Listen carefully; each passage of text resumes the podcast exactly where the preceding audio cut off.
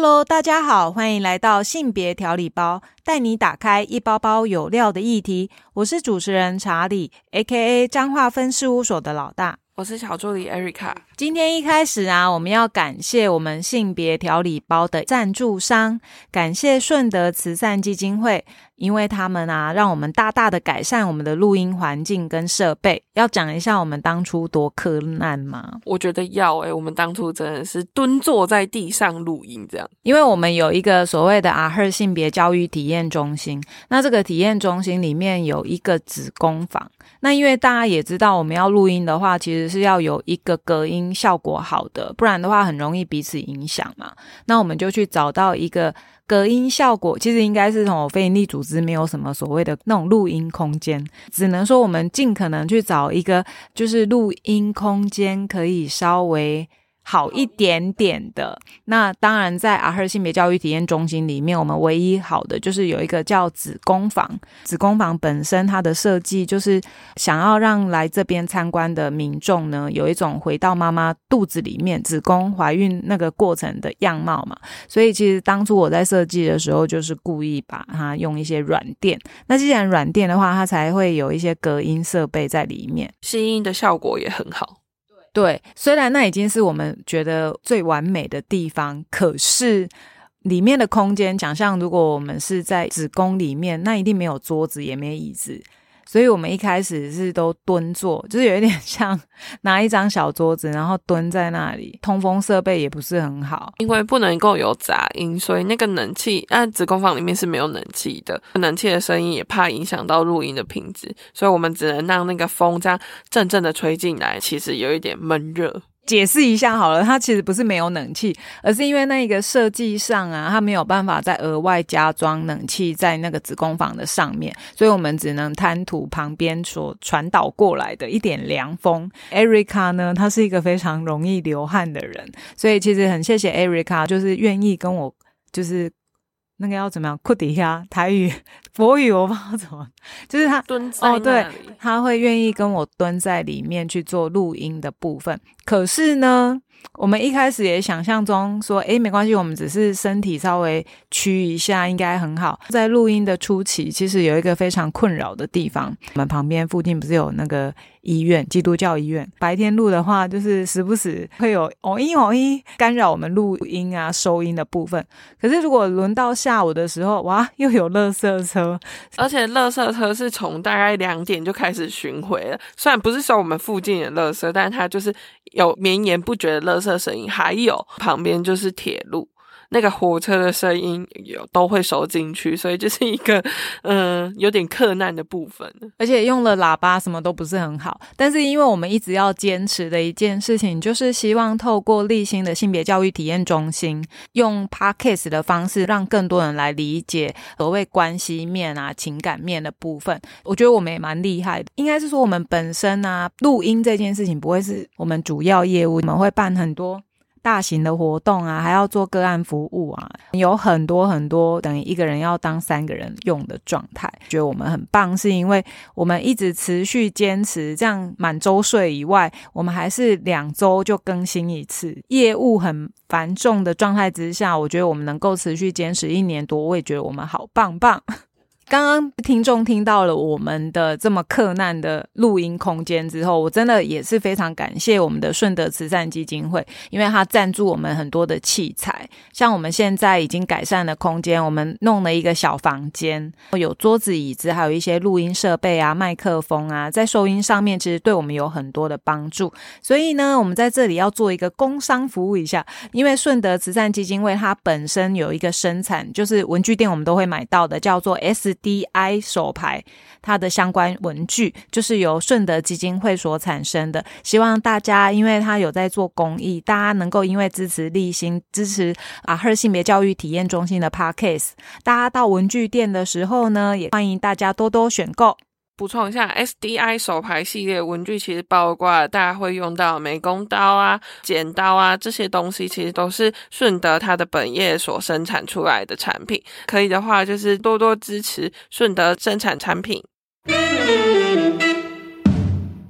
我我们今天啊，来聊一聊伴侣之间的日常好了。伴侣之间的日常嘛，你是说那些微不足道的小事吗？其实不分是不是有结婚啊，只要是同居关系，可能每天日常生活里面就会产生很多的事。听的比较多的，可能就是挤牙膏，还有就是尿尿。尿尿的时候，到底那个坐垫要要掀开还是不掀开？我觉得这应该都会是日常里面我们常常会去讨论。然后争执的事情，我觉得是生活习惯，算说很不大，但是它其实会慢慢的累积起来，导致于说可能你们以后吵架的时候会翻出来吵的事情，诶对啊，可是我觉得这只是生活事件里面我们比较能够拿出来讨论的。在喜欢一个人的时候，通常会想要怎么做选择嘛？一定是跟我们的本身的价值观啊，或者是看到这个人他有没有是我们期待里面的某一些特质嘛？对啊，就像我们在选择伴侣的时候，不是都会有那种所谓的理想型嘛？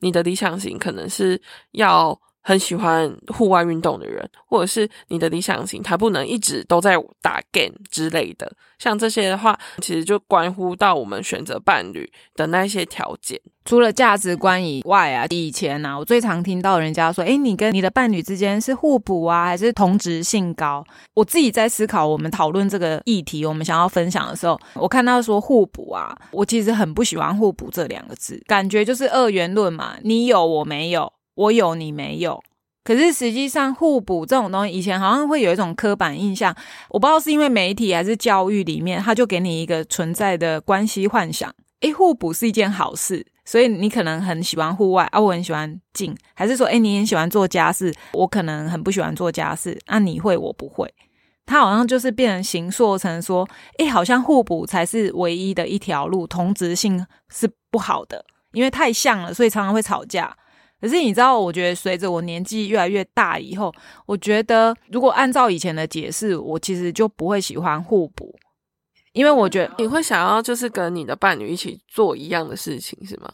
呃，对啊，应该怎么说？我觉得伴侣之间的关系其实它是蛮微妙的。你说互补，我就会觉得它一定是有相异处，它一定会因为互补，所以你会看不惯，然后你就会争执嘛。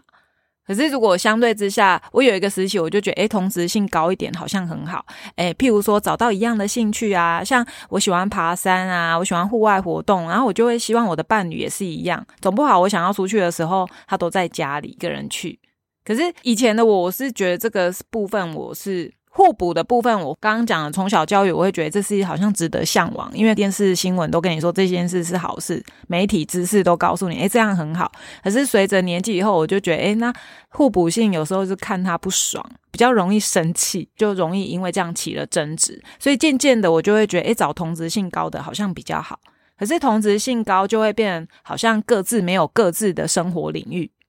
他会变成说：“诶，我我喜欢的东西，假设我可能原本我们两个都不认识这个山社里面的人，好了，可是因为我们两个都喜欢爬山，所以渐渐的我的朋友群都是只有这一群，他就没有异同啊，就是说不会因为我可能喜欢刺绣啊、喝茶，开玩笑，就是说不会因为我喜欢泡茶，就是两个人的朋友圈都是一样，所以如果真的论及到要。”要玩乐啊，好像永远都是共同朋友，就是这一群。这样，然后如果真的分，这样就都不用。可是分手的时候，我就觉得很麻烦啊，因为分手的时候还还觉得好像这一群也不能去，然后你又另外开拓自己的外交。如果依照以前过往对于互补跟互补的概念啊，我会觉得哎，好像不是这样。那慢慢的，我发现其实，在两人之间、伴侣之间的关系呀，应该。因为原本我我今天早上也有跟我朋友在讨论，就是价值观的部分。他给我一个概念，就是价值里面，像我跟我朋友在论述一件事情的时候，其实我们两个都有自己的立场。他就说：“可是你有没有想过，我们各自其实我们在论述一件事情的时候，我们彼此的立场跟立足点不一样，但为什么我们可以继续的谈下去？你觉得为什么可以继续谈下去？想要听别人意见吧，因为如果跟自己立场不同，你会想要知道说，好啊，那我就听听你怎么讲，会有那种，那你现在证明给我说你是对的。”我觉得是这样，这样会吵架。可是当然，我觉得某一部分是因为这样。但我朋友给我另外一个视野，他就说是因为我们的信任跟安全感都够，所以我们愿意去倾听。诶，虽然你的价值跟我不一样，但我愿意去听听看你怎么说。所以伴侣之间的关系，你有没有信任关系？你是不是具有安全感的状态？其实会影响到所谓刚刚讲的互补关系。但是那个互补啊，我我后来。我们聊天的时候就聊到说，他会有一种不完美的融合。你们两个即使原本是互补不同类型的人，但你因为爱他的关系，你会慢慢的跟他走向有一点像。人会互相影响嘛？尤其你那么爱他，你可能会因为一个事件的产生，然后或许一开始是会有一些严重的激烈的争执。因为爱这个人，你会退一步，或者是你会因为爱这个人，你愿意试着去调整，往前走一步。所以会立即在一个慢慢处于有一点像呃天平里面，可能有时候是一高一低，可是会因为事件，然后你们就处于在那摇摆不定，但你们还是维持在天平上面那一个平衡点。我会把它称作所谓的不完美的融合，他们有融合在一起，但它绝对不会是一个完美的状态，因为两个人还是一样不同的个体。对，但是我觉得这也就是两个人之所以可以长长久久的原因吧。可是互补的话，我觉得你们总是要有一些东西是相似的耶。因为如果你们真的完完全全都是不同世界的人，就比如说之前不是啊，很久很久之前不是说猫爱上鱼怎么办？因为你们的生活环境是完全不同的地方，你们喜欢的东西又完全不同，可是不能融入的时候，那这时候就很难处理耶，因为你永远都不知道说你的另一半到底在想什么，好像就有一点困难。但我觉得也因为这样子，你有爱为你的基底，其实有很多东西你会不自觉的，因为爱他，你会低化自己。你不觉得爱这件事情可能会因为很多的缺乏沟通而被消磨掉吗？对，所以我后来我跟我朋友谈到结果，就是有没有沟通，就是我们可以接纳彼此的意见是不一样的，我可以接纳我们两个的价值是不一样的，可是我们愿不愿意？因为我们当初选择了彼此，就是因为有某，我相信你刚刚讲的，就是有有一部分是契合在一起的，所以我们坚持，我们会因为部分的契合，那其他不一样，我们慢慢去磨合。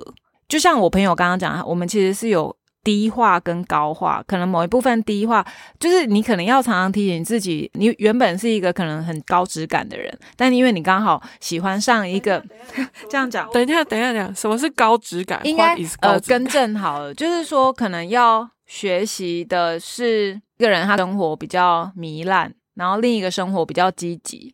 那因为对方的关系，我要顺应他嘛，所以我会让自己的生活不要那么紧绷。你说一起放松下去吗？糜烂听起来有点就是整个烂掉了。对对对，但是我的意思是说，那你会因为爱他，但你要时时的提醒自己，我确实是因为爱他，所以我为了跟他。有一样平等的视线，所以我让我自己不要那么的积极突破。我要怎么形容？像你刚刚讲的状况，一个比较积极，一个比较放松。那如果积极他放松下来之后，他会不会觉得说他自己失去了生活的目标？是不是有这样的可能？对，所以你要有意识的提醒自己啊。因为你是两个人在一起，就不就是为了让彼此更好嘛？因为很多 IG 都是这样讲。如果你喜欢一个人，是因为你希望透过他，然后让自己一直朝着自己目标前进，而不是让自己一直萎靡嘛。所以我觉得有时候我自己在伴侣关系里面，我也是觉得，像我就会很期待我的伴侣其实可以跟我不一样，我可以接纳。就是我们是不同的，那也确实是不同。可是我要更实时，我希望有伴侣的原因，是因为，诶，他无形当中他去强化。假设我是一个人生，我工作上面是超有目标的人，可是我因为对方给我的安定感，让我能够无后顾之忧的一直往前走。那对我来说，那就是一个正向的交往。对啊，可是有时候如果说假设我们有共同认识的人嘛，之前有一个同事啊，他生活就是比较没有目标。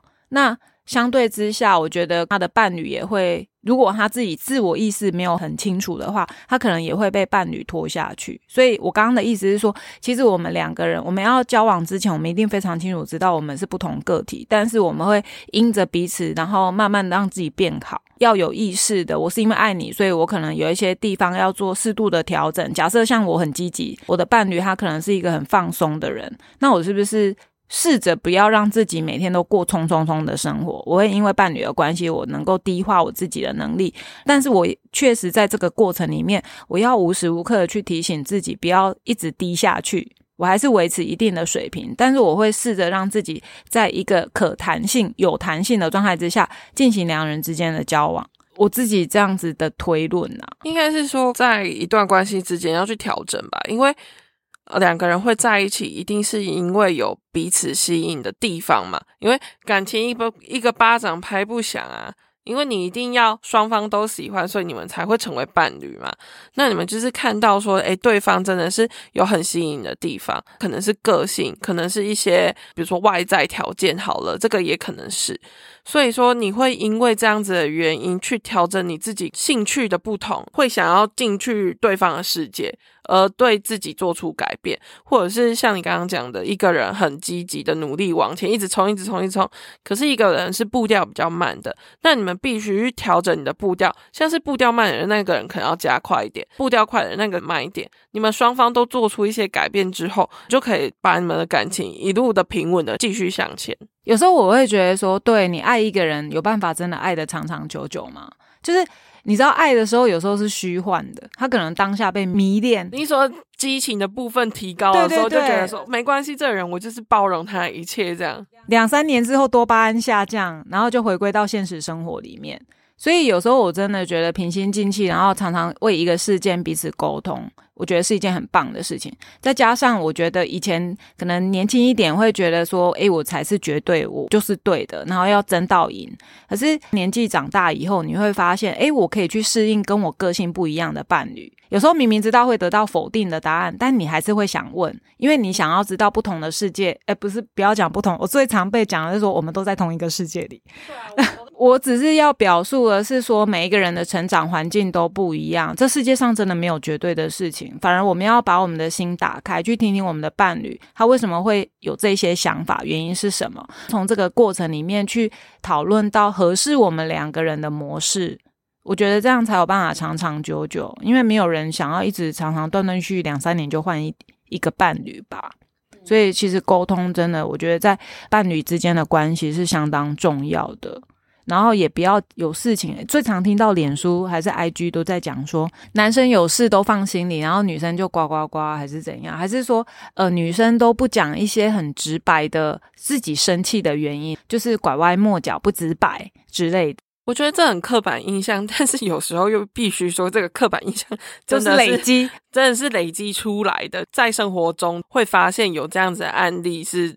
所以才会造成说，哎，有这样的刻板印象。两个人的交往，伴侣之间一定要彼此都各自拥有所谓的意识觉察，就是你在交往的时候，你还是要思考自己在这件事情，或者是我在应对进退上面有什么需要再去提醒自己要去做弹性调整的部分。可是听起来好像这样子关系好累哦。但我真的觉得有时候关系就是靠经营的。可是经营就是像我刚刚讲的，你们要共同一个目标，然后一起往前。我们前几集有讲到说结婚这件事情嘛？那结婚这件事情当然不是一个人说要去结婚就可以结婚的。像我们同事的例子，就是她一直很积极努力的以买房为目的才要去结婚嘛。可是她的男朋友可能就。慢慢吞吞的，导致于说他就会想说，你到底有没有要跟我结婚？我们交往这么久了，而且明明就说现在目前有结婚的共识，但是结婚共识的先决条件，一方一直积极努力的想去达成，可是一方就觉得慢慢来，不用急。可是你的不用急，其实是在拖累另外一个人的脚步，就像。这个我觉得就是要去协调的地方，因为你必须要共同的目标，你们才有办法继续往前。等当你们什么事情都磨合好了，什么事情都决定好了，可是就是差在那一步，诶，这段感情真的是有必要去解决你们现在所发生的问题。可是，可是我发现很多感情都是到了杀手锏使出来之后才会去调整，表示还有在意在里面啊，不然每次说，诶，如果是这样，那我们就分手了。然后一直没有行动，可是把分手这件事情挂在嘴巴上面，我觉得对感情来说是一件非常可怕的事情。我当然道理都知道，可是问题是啊，有时候确实你没有提出比较杀手锏的方式，其实伴侣是不会有感觉的。就是有时候我也觉得蛮可悲的，我要。可能很多最后手段，对对对，然后别人才会才会去倾听。这个例子其实我们日常里面也是听很多嘛，就是一定要讲到，哎，你没有积极，你没有去处理这件事，那好，那可能你没有在意，所以我就决定我们以分手为前提吧。去讨论这件事，就是下最后通牒的概念呢。当然，我自己也在关系里面，我也一直在思考的是，为什么在刚开始成为情侣的时候，其实对方说的话，我们都会想要去调整。可是何以见得多巴胺逐渐消失的时候，我们对于伴侣所说的，就像刚一开始讲的嘛，挤牙膏啊，或者是马桶盖到底要不要掀起来这件事情，为什么一直都没有办法达到共识？就是生活中的小事累积起来，它就会变成一一个一个的未爆弹。对，那你吵架的时候，你又把这些事情又全部翻出来讲。对啊，所以我就觉得有时候习惯的改变确实蛮困难。像你知道我嫂嫂，因为他们家都是臭男生，臭男生也是标签，就是他们家都是男生居多，只有我嫂嫂一个女生。你是说跟你哥结婚的那个家庭吗？对，然后我嫂嫂后来就决定了，他就。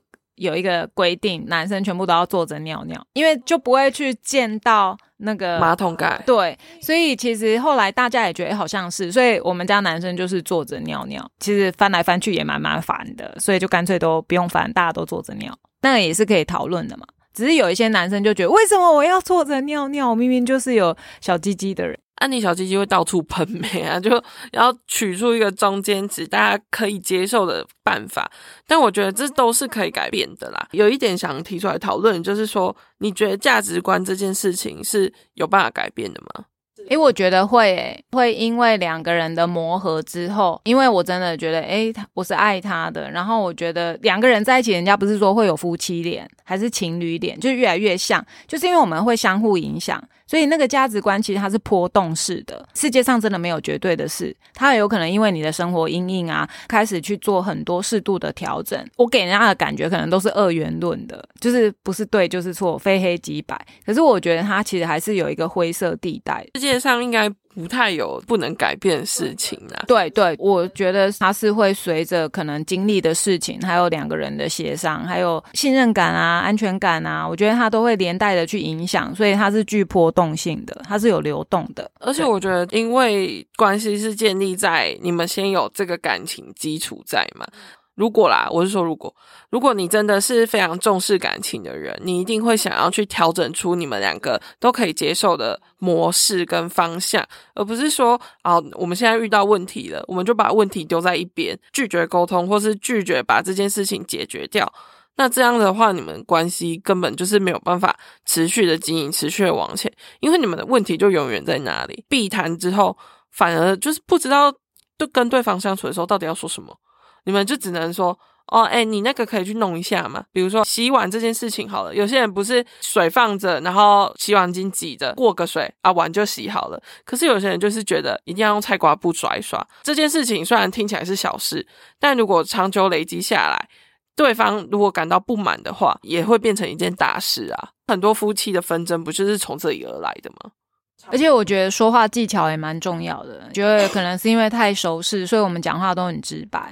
有时候我就觉得，哎，在最生气的时候，还是先不要讲话，先内化一下，然后想一想可以怎么说会更好，让彼此的摩擦再少一点。但是我觉得，如果心里面有任何的不爽，还是要让对方知。等到大家彼此冷静的时候，还是把这件事拿出来沟通，这样才是会变成是一个比较有效的沟通模式。彼此冷静的话，应该是你会觉得吵架这件事情要不要过隔夜？其实我也跟我伴侣讨论过这一件事，可是。我伴侣的回应是说啊，我就是刚好在生气，他就是不想讲。我内化成说，哎，没关系，等到彼此的心平气和再去论述，我可我觉得可能比较好。那可是我首要解决的是什么？我就是要让我自己晚上也可以睡好觉，就是不会因为吵架而去影响我自己的状态。所以基本上吵架我还是可以依然好好睡觉的。我会问这个是因为我突然想到，我朋友他其实跟他伴侣有个约定，说他们吵架不可以隔夜。这是情侣之间常常会被说的，诶，我不要吵隔夜架。可是我觉得现实应该蛮难的吧？他们目前是这样，因为他们有争执的话，会希望是在今天午夜十二点之前把它解决掉，然后把这件事情不要带到隔夜，因为他们觉得要先沟通完这件事情，他们才有办法去处理他们接下来要面对的。一些问题，然后我就说，哎，可是如果这件事情在隔天或者是什么时候又再被提起来怎么办？然后他们就说会有罚款的机制，就是说，哎，这件事情不是昨天讲过吗？那你就先交出存到共同的钱包里面，再好好去解决这件事情。我比较没那么务实。我还是觉得每一个人在吸收一件事情的时间长短是不一样的，但是真的要达到有效沟通，还是要彼此都觉得，诶，我已经觉得可以释怀了，再去谈，才会比较有一个平和的处理方式吧。当然，我在年少的时候，我会觉得，对，今日事今日毕，就是今天一定要解决。可是我慢慢发现，今天解决有时候还在气头上，那个方法会真的很好吗？就是我我自己还是会去思考啦，但是气头上一定要发泄一下。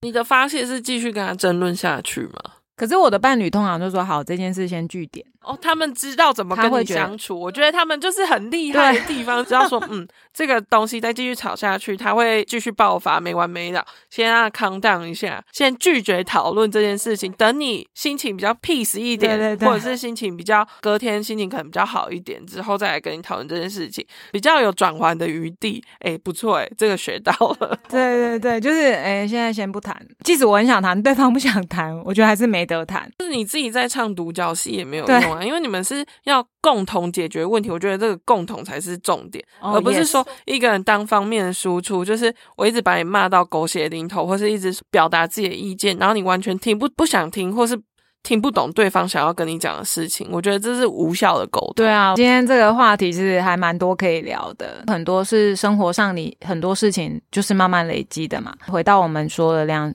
伴侣之间就是真的是需要不断的沟通跟讨论。如果你真的很爱对方的话，对啊，不论是互补跟相似，都有自己既定的生活模式。你不可能因为跟一个人交往之后就完全改变，或是完全去配合其他人。所以你们之间必须要透过不同的沟通，才有办法取得完美的平衡。